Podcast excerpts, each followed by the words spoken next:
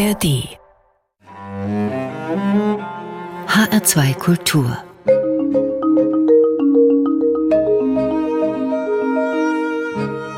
Doppelkopf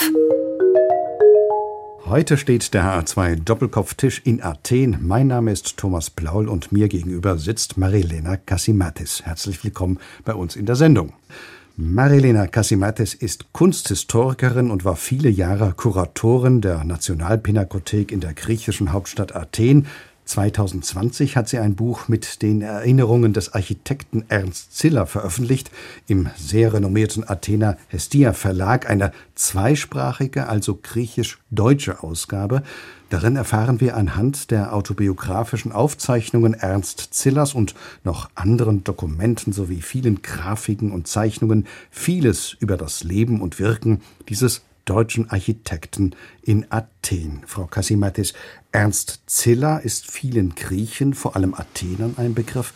In Deutschland aber dürfte der Name weit weniger bekannt sein.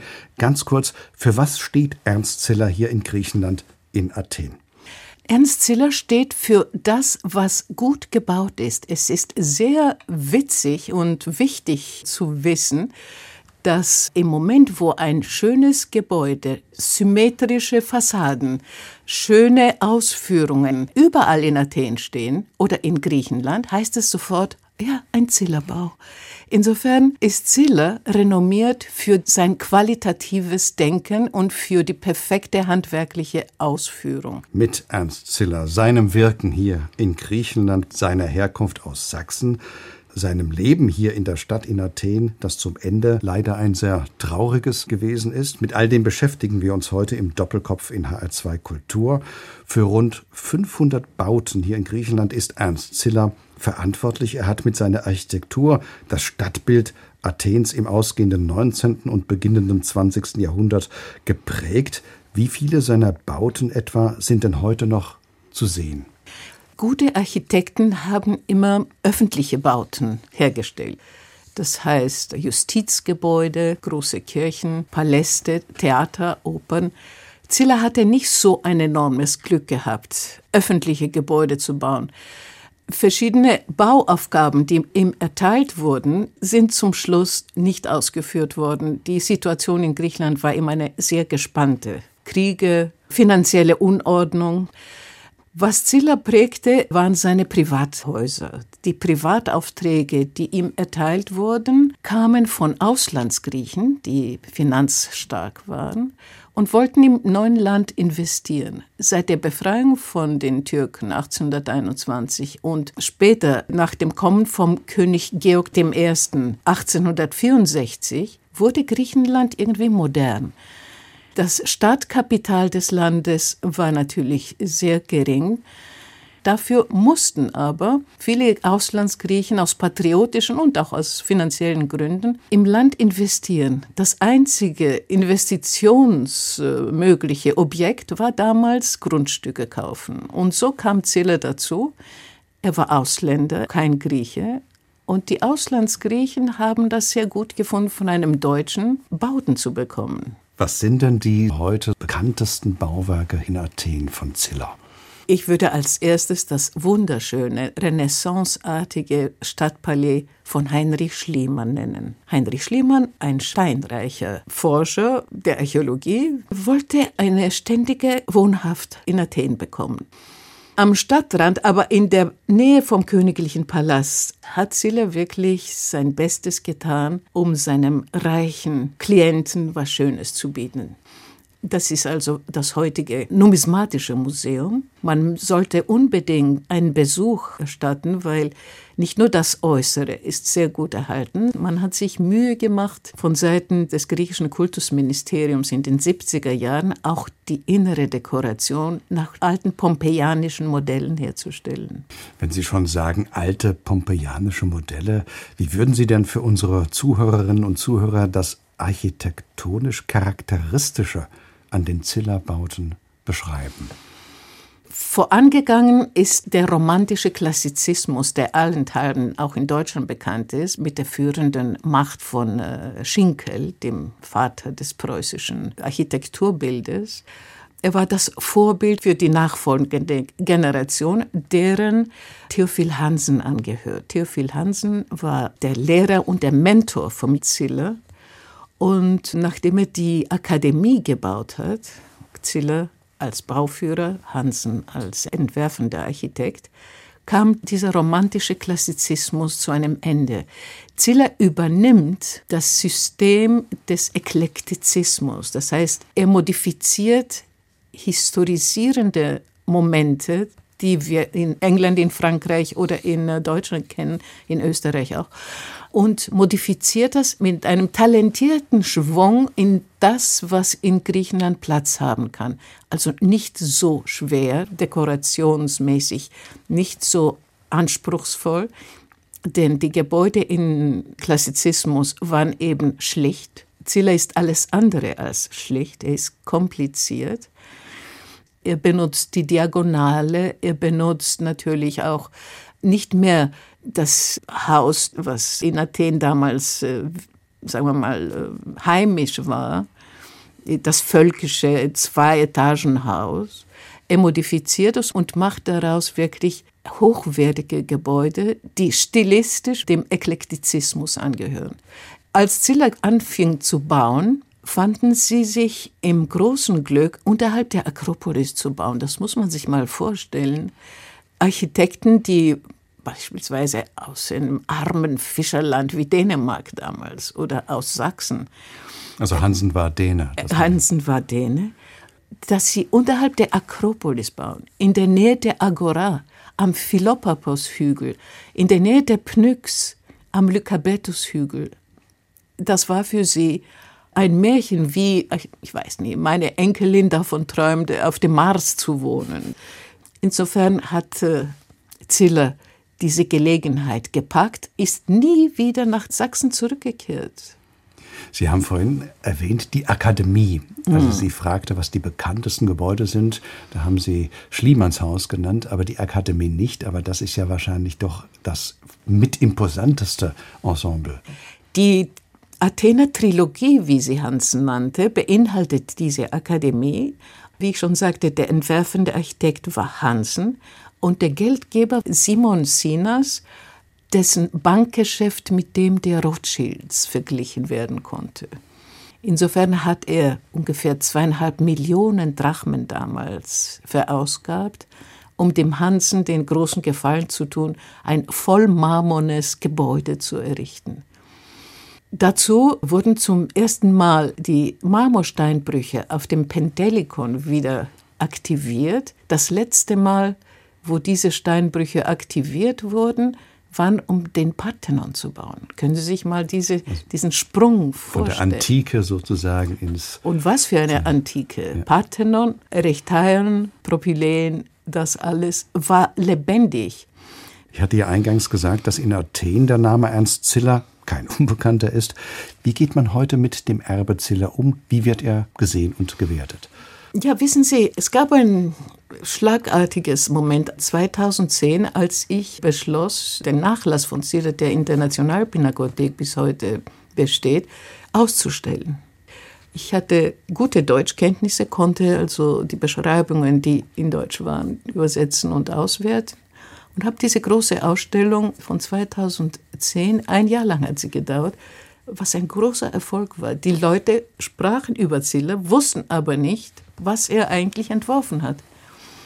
Was hat er entworfen? Alles Mögliche. Aquarellierte Zeichnungen findet man sehr selten. In Europa, geschweige denn in Athen. So wurde ein Moment initiiert, wonach die Athener und die Athenerinnen interessiert auf die Gegend, wo sie aufgewachsen waren, schauten. Kifissia, Piräus, Zentrum von Athen, auswärtige Bauten in Patras, äh, auf Zakynthos. Das waren also alles so Aha-Erlebnisse, sagte man damals in Deutschland, wonach man sich Gedanken machte. Warum sieht man sowas heute nicht mehr? Die griechische Kunsthistorikerin Marilena Kasimatis, heute zu Gast im Doppelkopf in HR2 Kultur und Musik hat Frau Kasimatis natürlich auch mitgebracht. Als erstes hören wir ein in Griechenland sehr bekanntes und beliebtes Lied, Perastus Pera Campus. Was heißt das übersetzt ins Deutsche? Weiden auf den Weidenfelden. Das ist aber ein eher trauriges Lied. Komischerweise sind alle Volkslieder ein bisschen traurig, aber die sind tänzerisch, begleiten immer Tänze zu Ostern und überhaupt.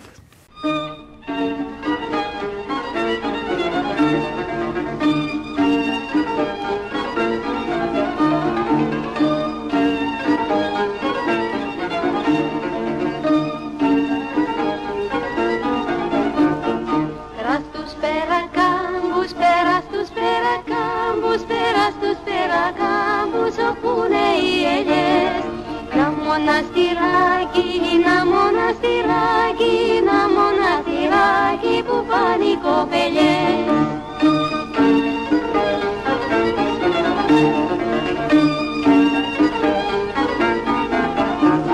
Πάω κι εγώ καημένος, πάω κι εγώ καημένος, πάω κι εγώ καημένος για να λειτουργηθώ.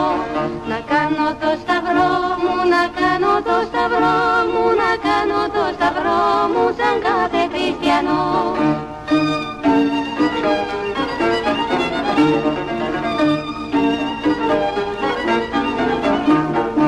Βλέπω μια πάντα κι άλλη, βλέπω μια πάντα κι άλλη, βλέπω μια πάντα κι άλλη, βλέπω μια κοπελιά. Πεκάνε το σταυρό της, πεκάνε το σταυρό της, πεκάνε το σταυρό της και λάβει η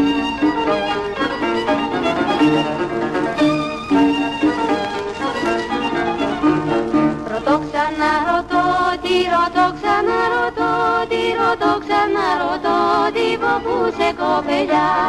Από εδώ κοντά με, από εδώ κοντά με, από εδώ κοντά με και από το μαγαλά.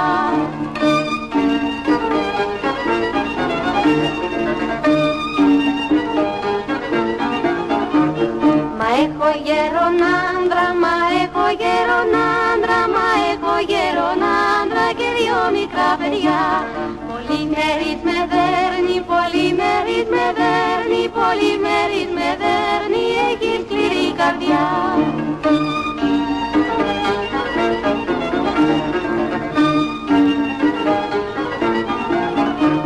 Βάρη στα μνή μου δίνει, βάρη στα μνή μου δίνει, βάρη στα μνή μου δίνει και κοντό σκηνή. Να αργήσω να γεμίσω, να αργήσω να γεμίσω, να αργήσω να γεμίσω για por mí.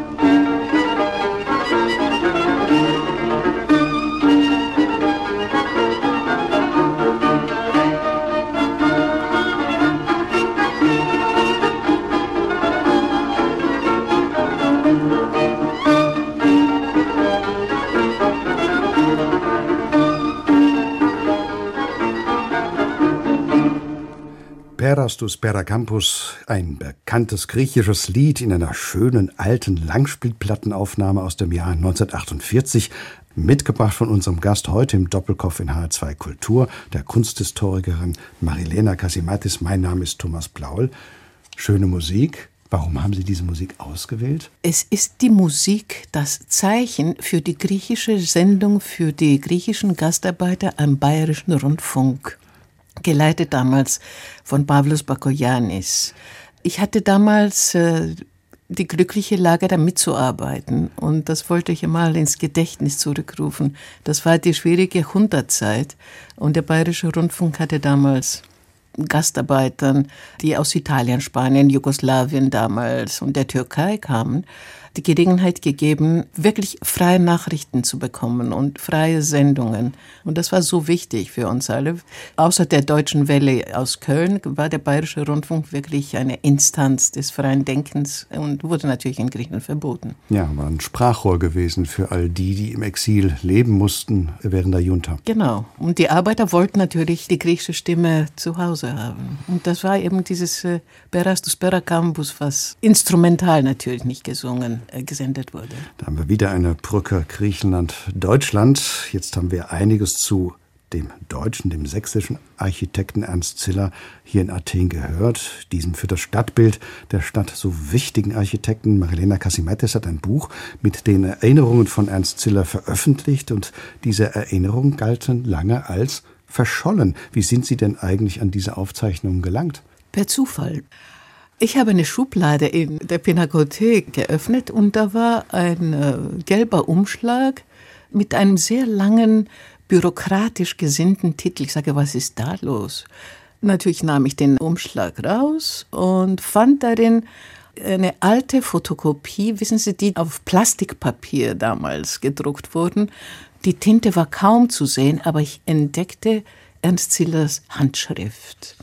Was war geschehen? Zillers Sohn Walter hatte den Nachlass des Vaters an mehreren Stellen verteilt, unter anderem der Pinakothek. Es sind keine Memoirs in dem Sinne, wissen Sie, es sind sehr ausgewählte Momente, aber für mich sehr wichtig. Und äh, da dachte ich mir, okay, ich mache daraus ein Büchlein.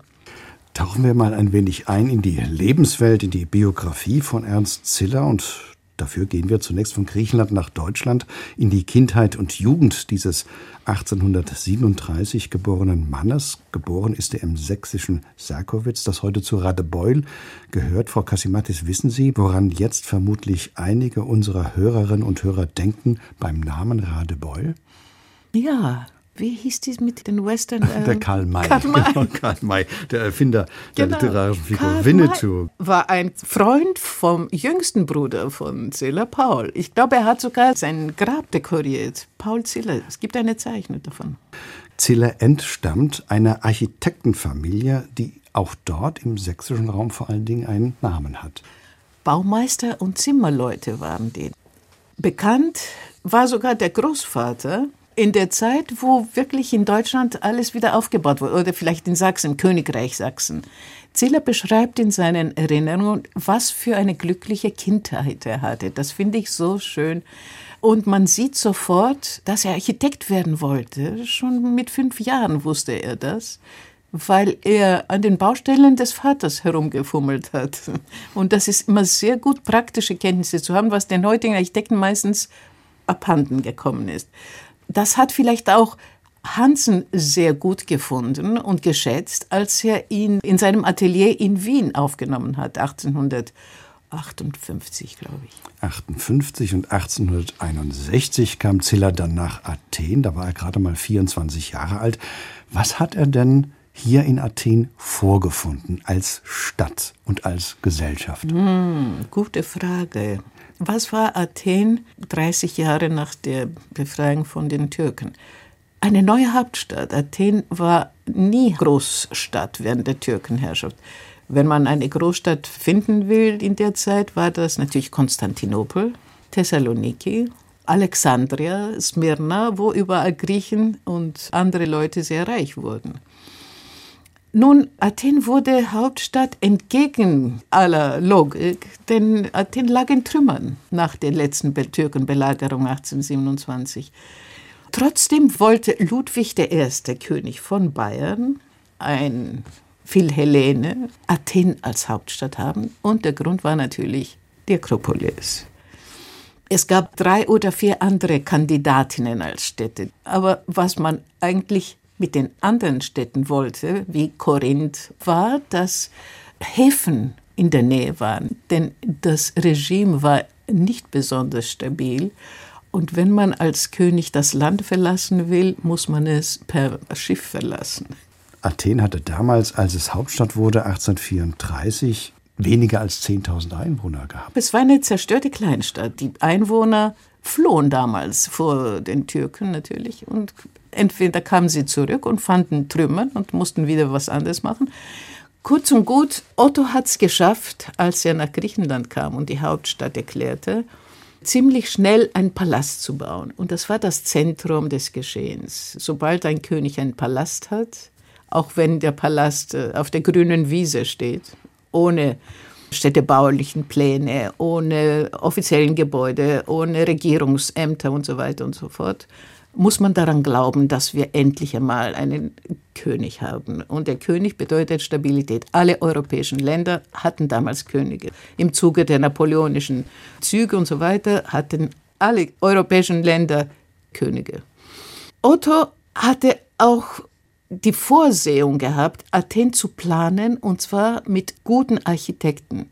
So wurde am Innenministerium ein Amt gegründet, ein Bauamt, wie man es heute auch kennt, um Probleme zu lösen, um Straßen zu organisieren, Plätze, Schulen, Krankenhäuser zu bauen. Und das waren Dänen, Deutsche, Franzosen, die sich alle in dieses Amt versammelt hatten. Kurzum, städtebaulich hat Athen gute Anlagen gehabt. Das war eigentlich sehr wichtig für eine Gesellschaft, die verarmt war, hauptsächlich aus Handwerkern und kleinen Verhältnissen stammte. Aber sie hatten alle einen sehr, sehr vitalen patriotischen Schwung damals gehabt. Sie haben nichts gegen diese Deutschen gehabt, wie es später der Fall gewesen ist.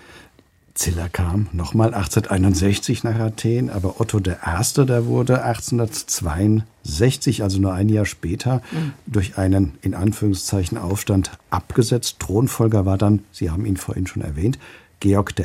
aus dem dänisch-deutschen Hause Schleswig-Holstein-Sonderburg-Glücksburg. Und in dieser Zeit wirkte Ernst Ziller. Das waren aber, Sie hatten es schon anklingen lassen, äußerst unruhige Zeiten gewesen in Griechenland. Genauso wie in Dresden. Man denkt an die deutsche Revolution von 1848, die Ernst Ziller mit Begeisterung als Junger miterlebt hat. In Athen war dieser kleine Aufstand, der aber enorme Folgen hatte nach der Entthronung von Otto. Und diese Entfernung hatte zur Folge, dass ein kleiner Bürgerkrieg ausbrach. Denn politisch wollten sie endlich einmal, dass der König nicht regiert. Das hat Otto leider nicht gemacht denn er wollte außenpolitisch aktiv werden und zwar durch den Krimkrieg die Seite der Russen einnehmen. Sein Traum war natürlich, dass Athen eine vorübergehende Lösung sein würde. Sein eigentliches Ziel war, dass er auf dem Thron von Konstantinopel gesetzt wurde. Er war naiv. Er war auch sehr jung gewesen, muss man sagen, als er. Er wurde nie sehr viel älter im Geiste. Ja, also schwierige Zeiten damals. Nun ist ja Ernst Ziller nicht nur Architekt gewesen, er war Bauzeichner, Bauforscher und er hat sich auch archäologisch betätigt. Mit seinem Namen ist er noch eine indirekt ja heutige Touristenattraktion in Athen verbunden, die nicht aus der Antike stammt. Ich rede natürlich über das Olympiastadion, das alte Olympiastadion, das gebaut worden ist auf etwas, was Ziller quasi ausgegraben hat. Jawohl, das ist das Panathenäische Stadion, damals schon in der Antike zu Lykurgos-Zeiten ein Ziel des Panathenäischen Zuges. Natürlich wusste man, dass diese Landformation, diese hufeisenförmige Erdformation mit einem Stadion zusammenhängen musste. Das Stadion bestand natürlich aus Marmorstufen. Und was hat man aus den Marmorstufen gemacht? Man hat sie verbrannt, und aus den Brandresten hat man Kalk daraus gemacht. Und zwar bis vor kurzem. Ich meine, wenn Baumaterial vorhanden ist, schaut man nicht auf die archäologische Bedeutung. Das haben die Deutschen gemacht, die deutschen Archäologen. Und so wurde die Marmorbestattung des Stadions zerstört. Ziller wollte als Ingenieur, denn er war Architekt und Ingenieur. Die Ausbildung war damals so enorm, dass er sämtliche Anforderungen des Baus decken konnte. Er hat sich die Sache angeschaut. Er hat fünf Meter tief ausgegraben. Der Schutt war so enorm und hat trotzdem den Umgang des Stadiums entdeckt und er hat eine Veröffentlichung gemacht. Im Buche habe ich die Lithos davon veröffentlicht und es ist sehr interessant, weil der Bauforscher will äh, Dimensionen erkennen. Er will Analogien zum Ganzen finden. Und so hat er also diese Analogien vom Laufgang abgemessen, äh, hat sogar eine Eule als äh, Relikt unterhalb eines Sitzes gefunden, hat sofort die Mitteilung an Hansen gemacht. Hansen war begeistert, weil Hansen auch so ein Bauforscher war. Und somit wissen wir heute, dass die ersten Olympischen Spiele 1896 auf eine Entdeckung von Ziller gemacht wurde. Wichtig in Zillers Leben ist natürlich seine Ehefrau Sophia Dudu, eine aus einer makedonischen Familie stammenden Pianistin, die in Wien lebte. Dort hat Ernst Ziller sie auch kennengelernt und eine sehr begabte Klaviersolistin. Oh ja, Wir wissen, dass auch Ziller Klavier gespielt hat. Das steht in einem Schreiben an Hansen, wo er sogar das Pianino selber zeichnet, wo er sagt, ach, ich bin so einsam hier, hier gibt es keine Unterhaltung. Ich habe mir ein kleines Klavierchen gebaut. Hoffentlich merken das die Arbeiter nicht und denken, ich bin da, um Musik zu spielen. Okay, also wollte er eine kultivierte Griechin heiraten, aus einer reichen Familie aus Rumänien, Gika hieß die Familie lebte in Wien, konnte drei, vier Sprachen. Ziller war bereits ein 40-Jähriger, er hat sich Zeit gelassen und hat diese preisgekrönte Frau, die in Paris vor Saint-Saëns gespielt hat, von einem wichtigen Wiener äh, Musikkritiker die besten Kritiken bekommen hat. Es war eine glückliche Ehe, fünf Kinder wurden geboren.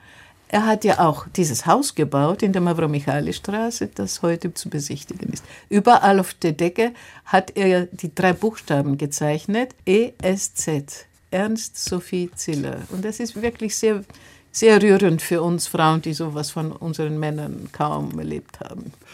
Jetzt klingt das ja alles ganz wunderbar, klingt wie eine Erfolgsgeschichte, aber ich hatte eingangs bereits gesagt, dass die letzten Jahre Ernst Zillers in Athen eher unschöne, traurige Jahre gewesen sind.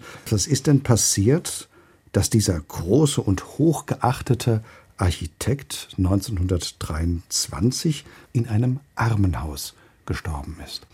Wissen Sie, er war ein kluger Kopf, hat sich mit, äh, mit der High Society sehr in Verbindung gesetzt, weil er ein guter Freund vom König Georg wurde. Die waren etwa gleichartig, hatten einen hervorragenden Sinn für Humor, waren beide Protestanten in einem orthodoxen, strengen Land, haben sich miteinander sehr vergnügt, das schreibt er immer wieder. Und so hat er seine Klienten gefunden, die diese hoch angesehenen Herrschaften waren, die erste bürgerliche Schicht in Athen bilden sollten. Ob sie sie gebildet haben, das wissen wir nicht so genau. Auf jeden Fall war das ein erster Punkt. Anschließend musste er für Kaiser Wilhelm in Korfu ein Schloss umbauen, das Achillion, das der Kaiserin Elisabeth, genannt Sissi, gehörte. Also hat er nochmals eine sehr gute Verbindung zum preußischen Hof. Das ist alles sehr verwunderlich, wie Sie schon eben sagten, dass er verarmt wurde. Was ist passiert? Er war Künstler, er war sehr gut in diplomatischen Sachen. Aber nach den Briefen der Töchter, die die Tanten in Oberlößnitz äh, benachrichtigen, erfahren wir, dass er ganz schlechte Investitionen auf dem Land gemacht hat. Wonach war zu suchen? Nach Metall. Und wie man äh, den Goldrausch in Kalifornien erlebte, hat man hier den Silberrausch auf der Lavrion-Gegend gesucht.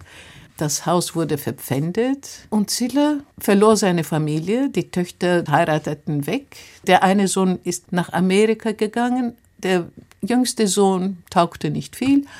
Insofern wurde er allein gelassen. Seine Frau starb vor ihm.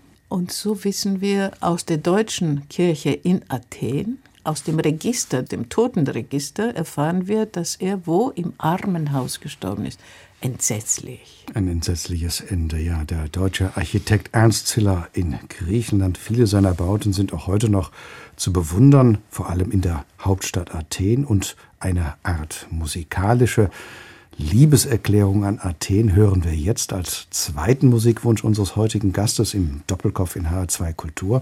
Denn Marilena Kasimatis hat sich ein Lied eines der ganz großen Komponisten des Landes gewünscht. Die Rede ist von Manus Hatzidakis. Und was hören wir da? Habe ich da Athena vorgeschlagen? Genau, Athena. Jetzt muss man vielleicht zu Hatzidakis noch etwas sagen. Auch hier befürchte ich, viele in Deutschland werden den Namen gar nicht verbinden verbinden mit Liedern, die sie aber kennen. Hatzidakis hat ja auch Musik zu Filmen mhm. geschrieben, zum Beispiel Sonntags nie oder Top Kapi, ganz bekannt auch in Deutschland mit Melina Mercury, Peter Ustinov, Maximilian Schell. Und aus dem anderen Film Sonntags nie, da kennen viele sicherlich das Lied Tapetia tu Pirea mhm. von Melina Mercury gesungen, aber in Deutschland bekannt geworden in der Interpretation von Lale Andersson, Ein Schiff wird kommen. Also Manus Hatzidakis, ein großer Komponist.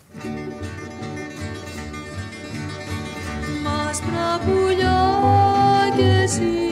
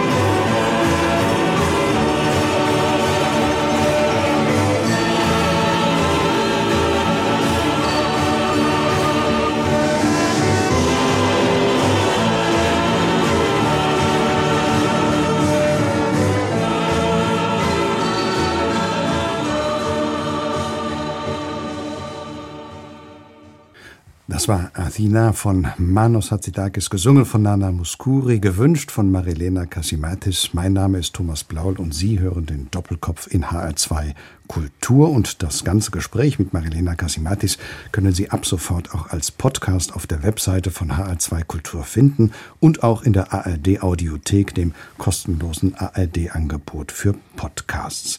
Nana Muskuri Frau Kasimatis ist in Deutschland sehr bekannt, aber eher, ich sag's mal so, als Schlagersängerin, so ein bisschen die leichtere Musik, auch vielleicht einige Klischees bedienend, was Griechenland anbetrifft, aber sie hat ja einen ganz anderen Hintergrund.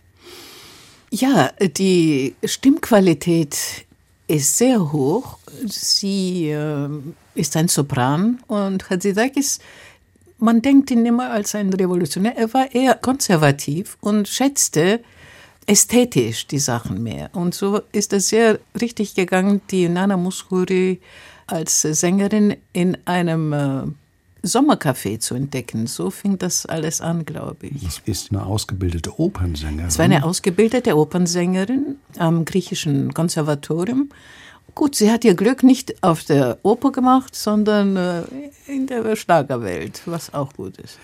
Frau Kasimatis, Sie sind in Athen geboren und waren in der griechischen Hauptstadt am American College gewesen. Zum Studium sind Sie dann nach München gegangen. Weshalb nach München? Oh, das war sehr schön damals. Äh, erstens äh, lebte meine Tante dort, meine Patentante, und äh, das war immer sehr gut, während der Diktaturzeit nicht das Studium in Griechenland zu bewältigen. Ich hatte zwar eine Aufnahmeprüfung gemacht, die ich bestanden habe, aber dann öffnete sich der Weg für die Münchner Universität. Das Studienleben in Deutschland, in München damals, war wirklich enorm interessant. Studienbewegungen und ganz fantastische Lehrer, Professoren, Kommilitonen, sehr hohe Standards und es war beeindruckend für mich. Und ich habe den Weg der Kunstgeschichte und der Archäologie gemacht, weil ich immer schon die Museenwelt bewunderte. Komischerweise gab es damals in Griechenland nicht sehr viele Museen. Aber durch Reisen wusste ich genau, dass es äh, etwas Wichtiges ist. Und okay, ich dachte, durch diesen Werdegang Kunstgeschichte mache ich das dann später in meinem Leben. Müssen wir dazu sagen, dass zwischen 1967 und 1974 in Griechenland eben die Militärjunta, die Obristendiktatur herrschte. Das waren mhm. natürlich auch schwierige Zeiten. Also für Sie auch, ja. wie Sie selbst sagen, ganz willkommen, eben nicht in diesem Land zu sein, sondern woanders zu studieren. Naja, man vergisst es oft, dass in dieser Zeit Spanien, Portugal und dann auch äh, Griechenland ganz zum Schluss ein äh, abgetragenes System, die Diktatur nach dem Krieg, Militärdiktatur sogar, entdeckt hatte. Und zwar aus unerfindlichen Gründen. Denn, okay, die Politiker waren damals auch nicht so auf der Höhe. Sie haben sich ständig miteinander zerstritten. Das politische System war korrupt. Der König konnte auch nicht weiterhelfen. Auf jeden Fall konnte ich Deutsch, das war schon mal ein Vorteil. Es stand fest, dass ich vielleicht auch ein Stipendium vom DAD bekommen würde. Es war eine sehr gute Zeit, an die ich oft und mit Liebe zurückdenke. Sie haben nach Ihrem Studium dann auch für das Bayerische Nationalmuseum gearbeitet? Nee, erst habe ich für die Bayerische Verwaltung der Seen, Schlösser und Gärten. auch schöne Zeit, denn wie wir wissen, war das Wittelsbacher Fonds damals in diesem Amt untergebracht wo Ottos Vermächtnis lag. Das war für mich sehr wichtig. Und daraus hat sich dann diese schöne Ausstellung Athen und München herausgebracht. Es war eine sehr schöne Kooperation damals mit dem Bayerischen Nationalmuseum. Die Ausstellung wurde von dem damaligen Bundespräsidenten Rau eröffnet, der mich damals fragte, aus welcher bayerischen Stadt stammen Sie? Und ich sagte, aus Athen. Aus Athen. Sie sind dann nach Athen zurückgegangen und waren seit 1984 Kuratorin der Nationalgalerie in Athen bis 2017. Was war genau Ihr Aufgabenfeld gewesen? Als Kunsthistorikerin die Kunst des 19. Jahrhunderts und der Anfänge des 20.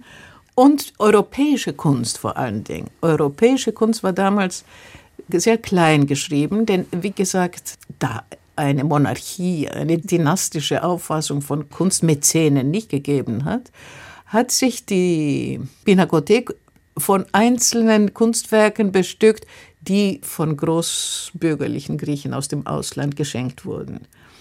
Nur wenige wurden angekauft. Zum Beispiel erwähne ich da das große Bild von äh, El Greco, das Engelskonzert.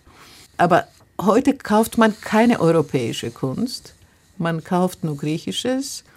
Zum Glück gibt es ein äh, Museum der Moderne, wo wirklich gute Sachen aus der neueren Generation. Das äh, lohnt sich wirklich, diese Gegend anzuschauen, das neue moderne Museum, Haus der modernen Kunst sozusagen. Athen ist in der zweiten Hälfte des 20. Jahrhunderts dann noch einmal enorm gewachsen. In der Metropolregion Athen leben heute 4,5 bis 5 Millionen Menschen. Die Stadt ist an vielen Stellen jetzt architektonisch nicht besonders schön, aber natürlich auch vieles ist historisch gewachsen, historisch bedingt gewesen. Wie fühlen Sie sich, wenn Sie als Kunsthistorikerin durch Ihre Stadt laufen? Wie sehen Sie Athen? Ja, man muss Athen lieben, anders lohnt es sich gar nicht hier zu leben. Und Athen lieben bedeutet mit allen Umständen nicht zufrieden sein, aber sie aushalten. Das heißt also, die Straßen sind nicht gut gebaut. Wenn es regnet, braucht man Boote. Die Architektur im 20. Jahrhundert ist aus den Fugen geraten. Erstens gab es niemals städtebauliche Pläne, die eingehalten wurden. Aus vielen politischen und Eigentumsgründen kann man sich zwar vorstellen, wie es aussah in einem Land, wo nach 1922 eine Million Flüchtlinge aus äh, Kleinasien nach Athen vor allen Dingen kamen. Das hat die Stadt aus den Fugen gesprengt, wie gesagt. So musste man erfindungsreich sein und auf die Schnelle Hochhäuser bauen. Wo müssen all diese Flüchtlinge wohnen? Damit sie politisch nicht besonders nach links geraten. Das waren die Flüchtlinge nach der sogenannten kleinasiatischen Katastrophe, nach dem griechisch-türkischen Krieg, die dann eben die Türkei verlassen mussten. Das wissen die heutigen Jugendlichen natürlich sehr wenig, dass damals Griechenland und die Türkei im Zuge des letzten erfolgreichen für die Griechen Krieges von 1821 bis 27 noch einmal aufgewärmt wurde es gab Balkankriege, es gab alles Mögliche in dieser Gegend.